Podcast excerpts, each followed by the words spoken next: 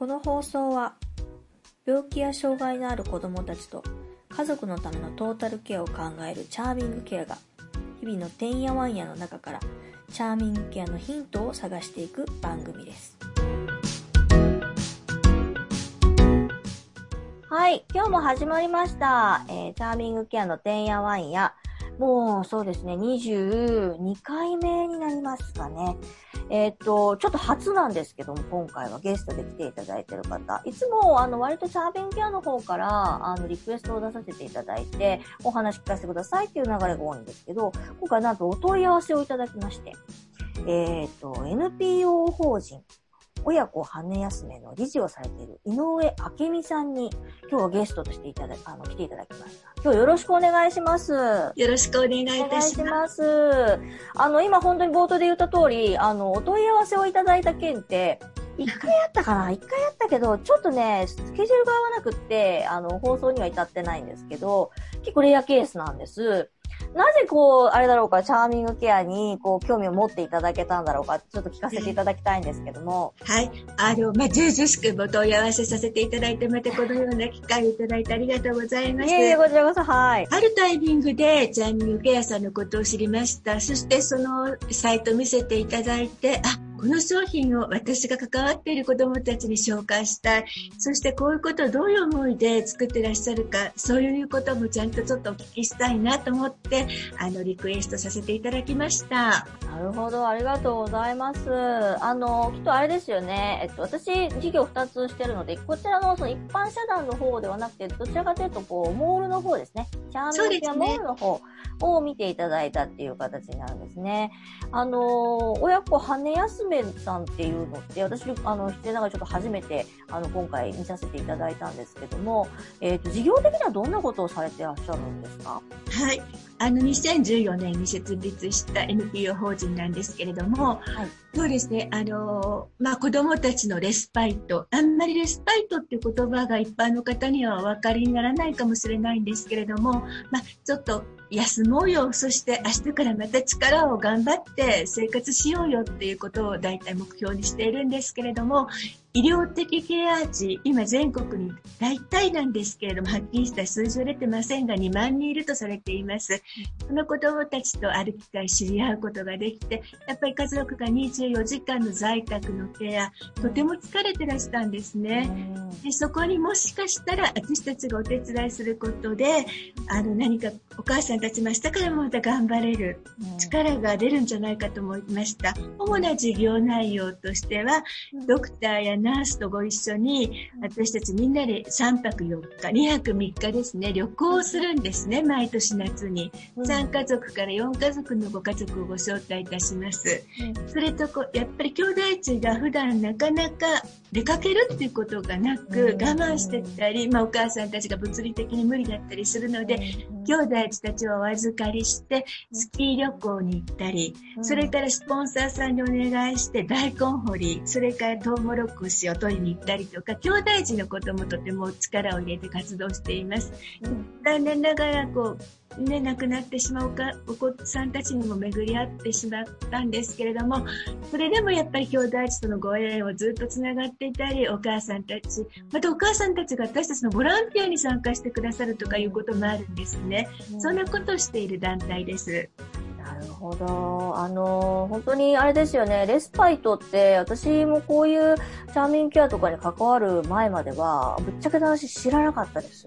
あの、学会に行ったりだとか、あとは人のお話を聞いたりだとかっていうところで、あそういうことある。いや、でもそれ必要だよねって、やっぱ普通に考えたら必要なことなんですけども、なかなかね、知る機会がないなっていうのが、本当に私も自分でこういうとこかかっておりながら思います。で、あの、実際私は、えっと、うちは病児、あの、小児がんを経験しているところなので、治療が終わってしまうと、その後のケア、まあ1年ぐらいは大変でしたけども、あの、そのレスパイトに至るほどではないという状況なんですけど、その中身っていうかね、その、旅行をしたりだとかっていうのって、ちょっと私初めて旅行をしたりするんですよ。なんかこう、お預かりをしてもらうというか、一時預かりみたいな、こう、そのイメージがあったんですけど、旅行がメインでされてたりするんですか？そうですね。レスパイトっていうと普通医療的にはなんか病院に短期うん、あの入院するってイメージが多いですね。まあ、それもお母様のレスパイトになると思うんですけれども、やっぱり家族で一回も旅行に行ったことがないとか、あと20、あ、ごめんなさい、8時間、8時間の、えーと、人工透析してるお子さんとか、やっぱり家族ではなければ無理、そういうお子さんたちでも旅行行きたいし、私たちに普通にしてることはどうしてあの子たちにはできること、できないんだろうっていうことはすごくやっぱりとても、なんていうのかしら、つまらない、残念なことですよね。うん、でもきっと誰かがお手伝いしたら、あの子たちだって旅行に行けるんだ、うん、すごく思思ったんですね。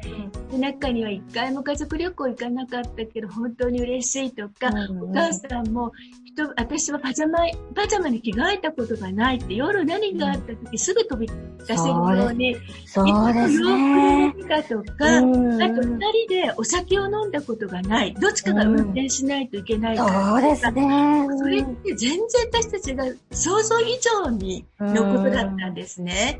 で、看護師たちもそれはびっくりして、病院の中の生活は想像できたけれども、退院してからの生活っていうのが想像できなかったっていうんです。でその中で旅行に行き、私たちの子供たちをお預かりし、お母様にゆっくりお風呂に入っていただき、子供たちを温泉に入れると、本当に子供たちすごくいい笑顔をするんですね。それを見るお母さんたちの顔がまたさらに輝くんですね。そうすると、あの、全然知らなかったご家族が最後は抱き合って、私たちまた、これから頑張れるねとかね、うん、お母さんは365日のたった3日だったんだけど、これがすごく生きがいになってエネルギーをもらえたっておっしゃっていただくんですね。そんなことを本当にお母さんも今まではこれは無理だったんじゃないかっていうことがあの旅行で変わるんです。なるほど。自信ができてご家族だけで旅行に行っちゃったりすることをたくさん奇跡のようなことがたくさん起こるんですね。それでもね、重症度っていうのは割と重心心身障害とかでも、あの、可能なんですか？可能だと思います。まあ、それには、もう事前にちゃんと私たちも綿密なもちろん計画立てます。何回もお宅にお伺いしてヒアリングさせていただいたり、持っていくもの、ボンベだったり、いろんなこともちゃんとチェックさせていただくし、えっと、ドクドクター、ナースみんなでブリーフィングもしますし、うんうんうん、あの、しますけれども、でも、すごく重症な子供たちも連れて行ったし、もう不可能はないと思うんですね。なるほど。え、例えばどういうとこに行くんですか、旅行って？それは毎年決まっていて、私たちを受け入れてくれる長野県の筑北村というところに山あいのとっても素敵な街なんですけれども、うん、そこがまたとても素晴らしくて、毎年そこの旅館に行くんですけれども、うん、地元のお母さんたちも今ではお夕食作ってくれるんです、郷土食を。いいですね。あそこの街ではもうバギーとかすごくストレッチャーとかがもう歩くのがもう全然不思議じゃない。もう日常にこの夏の風物詩見たくなってて、ウェルカムしてくれる、本当に素敵なところがあって、そこに毎年お連れしています。へえ、いいですね。やっぱそういう情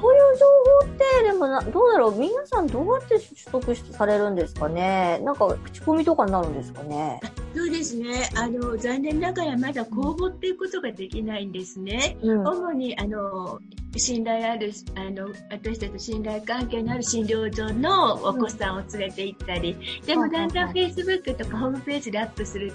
と、うんうん、今日の私のように向こうからリクエストをしてくださる あのご家族がいて、うん、あのそういう方たちをお連れするようにしています。もっと私たちにだんだん力がついて本当に公募ができて、もうと何回も一年何回もそして何家族もお連れすることができたら本当に素晴らしいなと思います。なるほど。すごいですね。なんかすごいいい情報というか、あの、やっぱり、あのね、い、い、1, 1時間、1時間っていうか、その、一時のレスパイトに関しても、割とすごくケアをね、頑張ってる人が頑張ってる人ほど、なんかね、わがままじゃないですけど、なんか、その自分の休むことが、なんかちょっといけないことじゃないですけどね、そんな風にちょっと思思いがちな傾向があるなって私すごい思ってて、いや、私でも全然休んでいいと思うんですよね。なんかその、あの、一緒にこの一般社団の方をやってる、あの、奥井さんっていうあの人物がいるんですけど、彼女は、えっと、生まれながらにお子さん、えっと、重心心障害でもう10年近くずっとこう、ケアをしてるんです。まあ、彼女は割とレスパイとか、あの、利用してますそれでも、割と彼女こう、いろいろこう、明らかに話もするし、だけど、それでもやっぱね、なんとなく罪悪感があるんですけど、レスパイトをするっていうことに対して、自分の時間を持つっていうことに対して、いや、でもそんなことないよって私はすごく思っていて、あのー通の人間が、やっぱり、うち子供3人、うん、あの、ほぼほぼ年子なんですね。はい。で、年子だから、その、結局赤ちゃんのいる生活がずっと結構長かったんです。で、赤ちゃんにも新生児がいると、やっぱ本当に授乳とか、授乳とかして3時間にいっぺん、ね、3時間後大きな起きないといけないみたいな生活が、ある程度、ある程度勇気というか、決まった期間その期間やらないといけないです。それが割と私すごく長かったので、結構大変だったんですよね。でも、奥井さんは、それをもうずーっと通しでやってるって、考えたら、うん、そんなの休みなさいよ、私すごい思って。そんなわがままでも何でもないわって すごい思うんですよね。だから、そう、ね,、いうところからですよね、きっとその、あの、利用される方の意識もやっぱちょっと変え、変わるって言ったらあれですけどね。あの、そこも必要なんじゃないかなってすごい感じます。周りがその、やっぱり、言っても、ね、あの、なんだろう、そこにこう一生懸命こう、気持ちが向いてるから、ケアをしなきゃっていうところに向いてるから、なかなかこう、お休みを取るっていうこと自体、ね、こう、ななんていうの、億劫になってるところありますよね。そうですね。大体、あの、そもそもその、病気だったり、障害持って子供を生まれてしまったっていうところからお母さん少しの罪悪感を持ってずっと生きてきたんですね。うん、で、その罪悪感を、だから自分が頑張らなくちゃいけないってみんなすごく思ってらっしゃると思うんですね。私も3人子供がいて病気でずっと、あの、大変だった思いしてる子供育てるからよくわかるんですけれども、誰かに頼るっていうことがなかなかできないんですね。言ったところで分かってくれないんじゃないかとか、もういろんなことを考えると、じゃあ自分でやろうになっちゃうんです。でもね、いるんですよ、たくさん。お母さん困ってた時は声かけてください。たくさんみんなが本当に、あの、普通に、なんていうのかな、みんなと一緒？みんな一緒なんですよね。だから私たちは別に本当に特別な思いを何も持っていません。お母さんと一緒に旅行に行って、みんなと子供たちとサッカーしたりとか、お風呂に入ったり、だからお母さんたち本当にこう、ね、じゃないと元気に、また介護、看護できませんよね。できないですよね。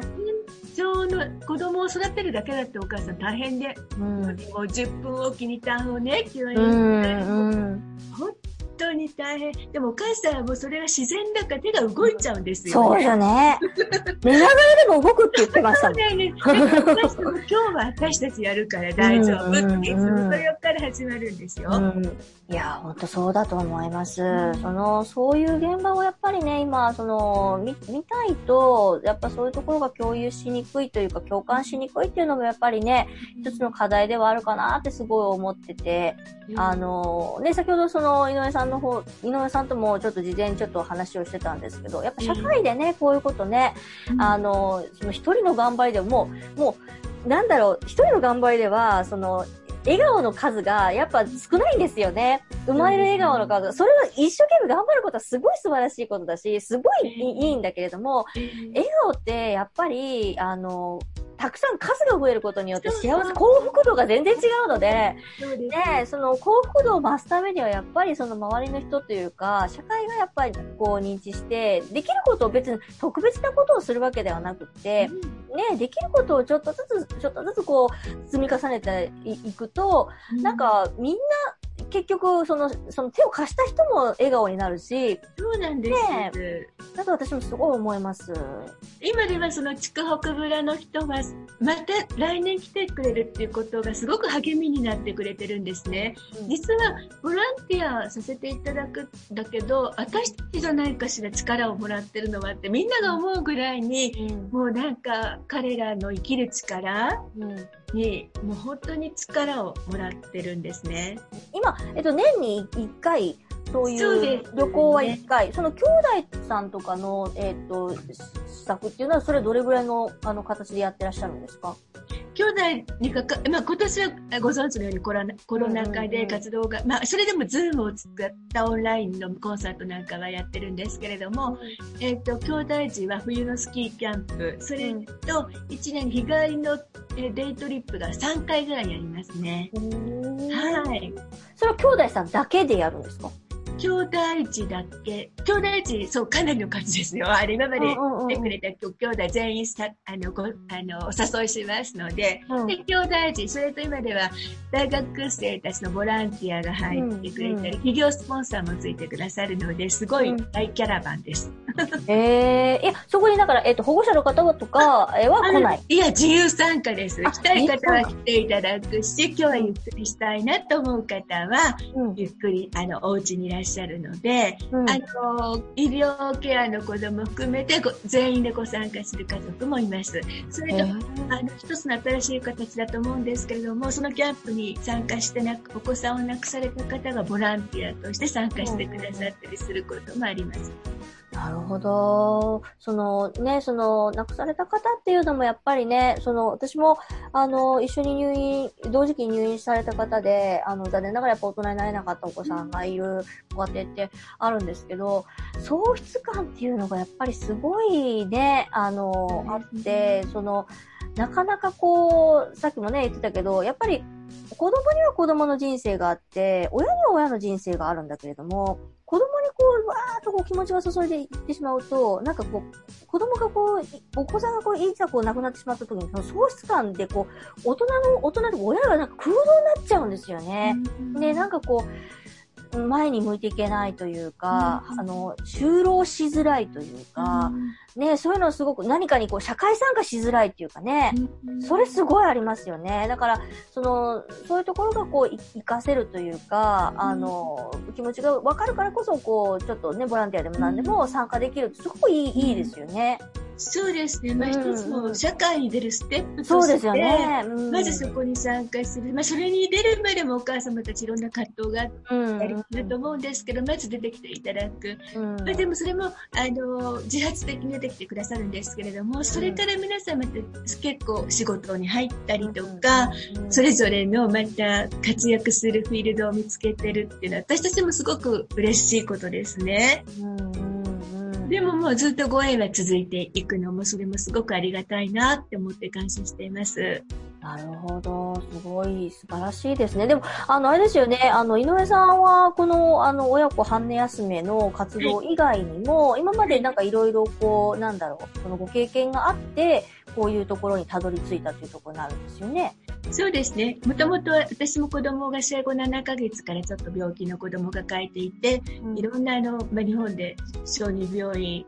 だったり、国立小児病院だったりずっと関わってきて、いろんな子供たちと会ってきたんですね。うん、あの頃本当に院内処方箋だったから病院が1日がかりだったんです。うん、みんなもちっちゃい子抱っこしたり、もうすごく大変な時、私、子供が手が離れたら、こういうボランティア、